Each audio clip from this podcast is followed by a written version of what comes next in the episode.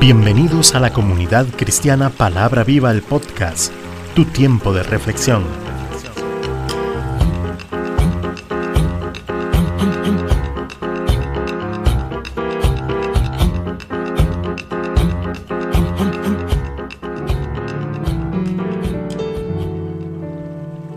Hoy con Cecilia Alpizar.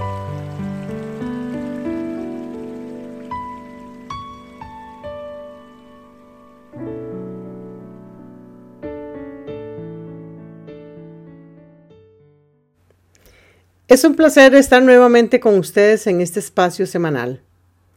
Esperamos en Dios que esta palabra bendiga tu vida. Hoy meditaremos en el libro del profeta Daniel en los capítulos 10, 11 y 12.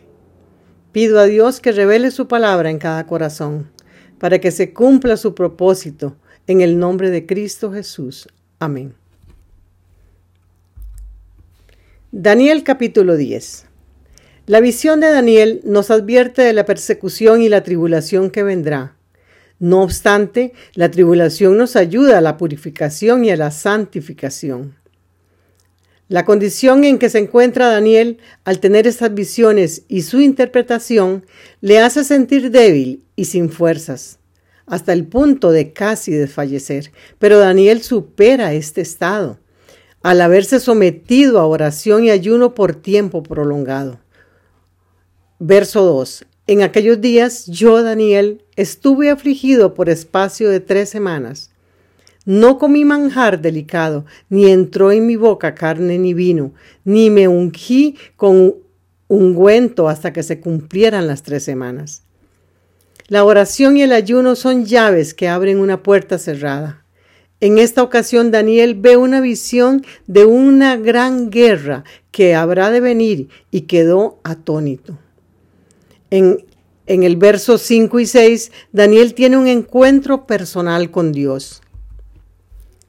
Leemos su palabra. Y alcé mis ojos y miré, y he aquí un varón vestido de lino y ceñido sus lomos de oro de ufaz. Su cuerpo era como de berilo y su rostro parecía un relámpago, y sus ojos como antorchas de fuego, y sus brazos y sus pies como de color de bronce bruñido, y el sonido de sus palabras como el estruendo de una multitud.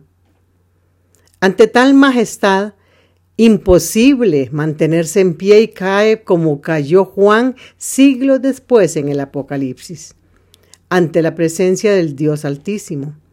Recordemos que las cosas celestiales son de índole espiritual. Tenemos que tener bien claro que nuestra lucha no es carnal, como lo dice el apóstol Pablo en Efesios 6:12. Y para que nosotros podamos enfrentar esta lucha, necesitamos del Espíritu Santo y estar en el orden de Dios para llevarlo y luchar eficientemente. Abrumado por el resplandor de la luz divina, el profeta cae. Entonces aparece un ángel para tocarlo y consolarlo. Si lees este relato en el capítulo 10, del versículo 10 al 2 al 19, encuentras que el ángel toca tres veces a Daniel de una manera particular. En el primer toque le permite a Daniel ponerse de pie y escuchar las palabras de consuelo que venían del mismo cielo. Están en el verso 12. Entonces me dijo, Daniel, no temas porque desde el primer día que dispusiste tu corazón a entender y a humillarte en la presencia de tu Dios, fueron oídas tus palabras, y a causa de tus palabras yo he venido. O sea, era un mensajero del cielo. Sin duda la oración de Daniel surte efecto, porque si nos humillamos y nos disponemos, Él oye y responde. En el segundo toque le permite hablar y expresa sus sentimientos de miedo y emoción. Verso 16. Pero he aquí uno con semejanza de hijo de hombre tocó mis labios. Entonces abrí mi boca y hablé. Y dije al que estaba delante de mí, Señor mío, con la visión me han sobrevenido dolores y no me queda fuerza. Asimismo, nosotros en oración debemos expresarle nuestros sentimientos, nuestras necesidades y aspiraciones confiadamente y de seguro Él nos responde. En el tercer toque le da fuerzas. Cuando Daniel reconoce su insuficiencia, el ángel le toca y le consuela con la paz de Dios. Verso 19. Y me dijo, muy amado, no temas, la paz sea contigo. Esfuérzate y aliéntate. Y mientras él me hablaba, recobré las fuerzas y dije, habla, mi Señor, porque me has fortalecido. Qué ternura la de Dios para con sus hijos. ¿Cómo te sentirías si oyes esta expresión? Muy amado, no temas, la paz sea contigo. Estas experiencias espirituales nos hacen crecer y atesorar para el reino de los cielos. Era un saludo muy particular de Cristo cuando estuvo en la tierra. La paz sea contigo. Capítulo 11 de Daniel. Al comenzar este desafiante capítulo, haremos algunas observaciones. En primer lugar, mantiene un paralelismo con los esquemas proféticos de los capítulos anteriores, que abarca desde los días del profeta hasta el tiempo del fin. Aparecen una sucesión de potencias mundiales que a menudo oprimen al pueblo de Dios, donde siempre es vencido el mal por el bien y donde la historia de la humanidad sirve de escenario para la salvación y el establecimiento eterno del reino de Dios. A diferencia de las demás revelaciones que Daniel había tenido, el ángel hace una descripción detallada de lo que vendrá y le dice que después de que Persia alcance un gran poder sobre las naciones, vendrá Grecia y conquistará el mundo, en donde Alejandro Magno construirá un gran imperio, pero a su vez fugaz. Todos los imperios de este mundo prometen ser eternos, pero su gloria se desvanece con el pasar del tiempo, porque se han fundamentado en engaños, mentiras e idolatría, y no precisamente en el Dios de los cielos. Ahora, lo más triste de estos, de estos, procesos es que el pueblo de Dios se ve involucrado en pactos y alianzas que lo llevarán a ser acreedores de persecuciones, que será difícil mantenerse en pie hasta el final.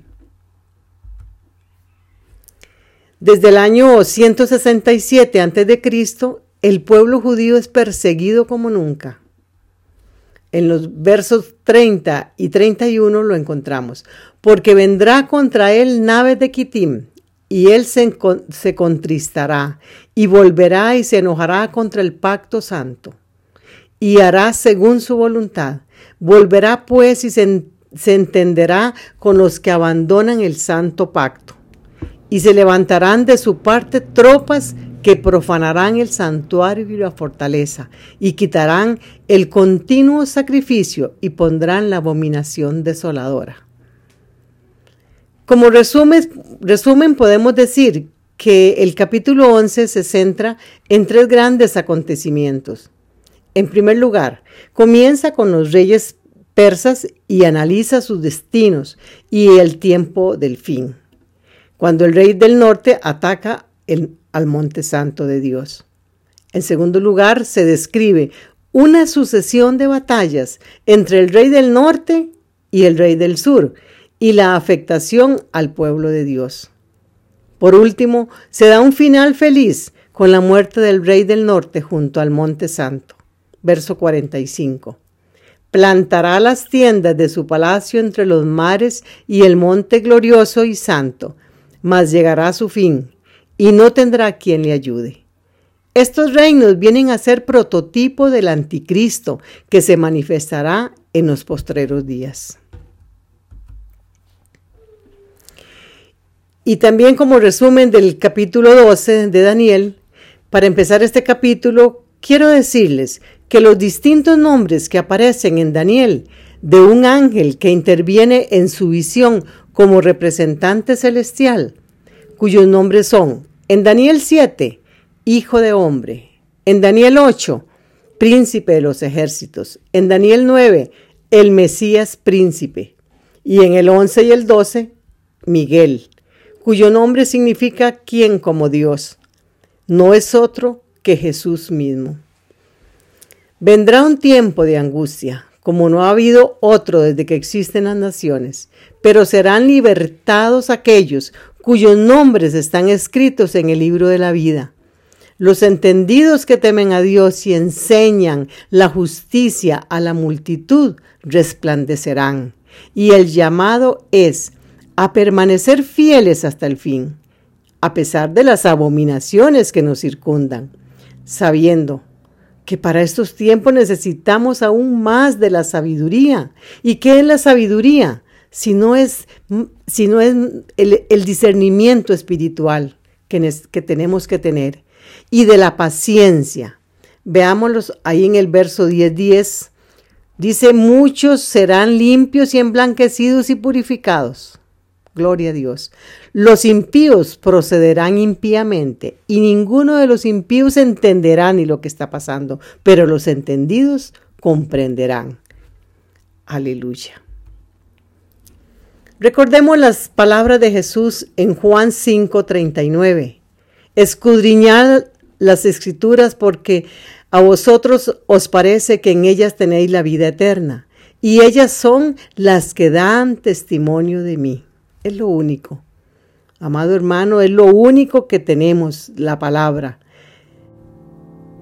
Oramos. Señor, te damos muchas gracias, porque si no escudriñamos las escrituras es imposible de entender tus planes divinos.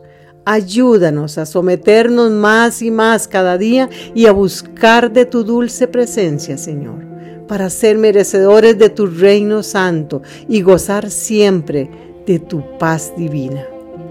Que así sea en el nombre de Jesucristo. Amén.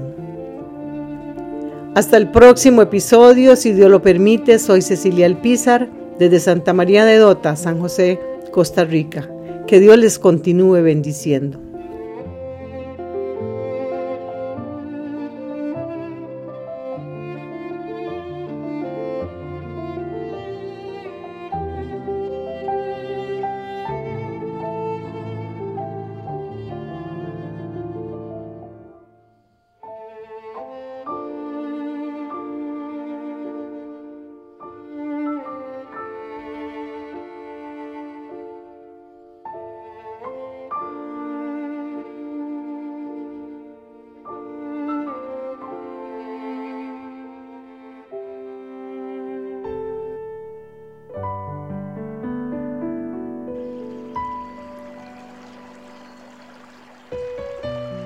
Gracias por escuchar este episodio.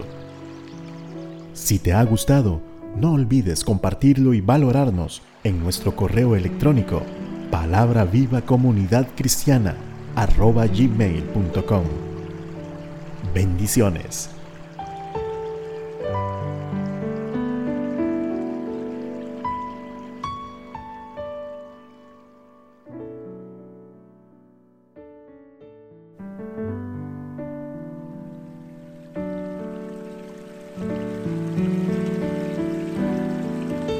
Comunidad Cristiana Palabra Viva, todos los derechos reservados.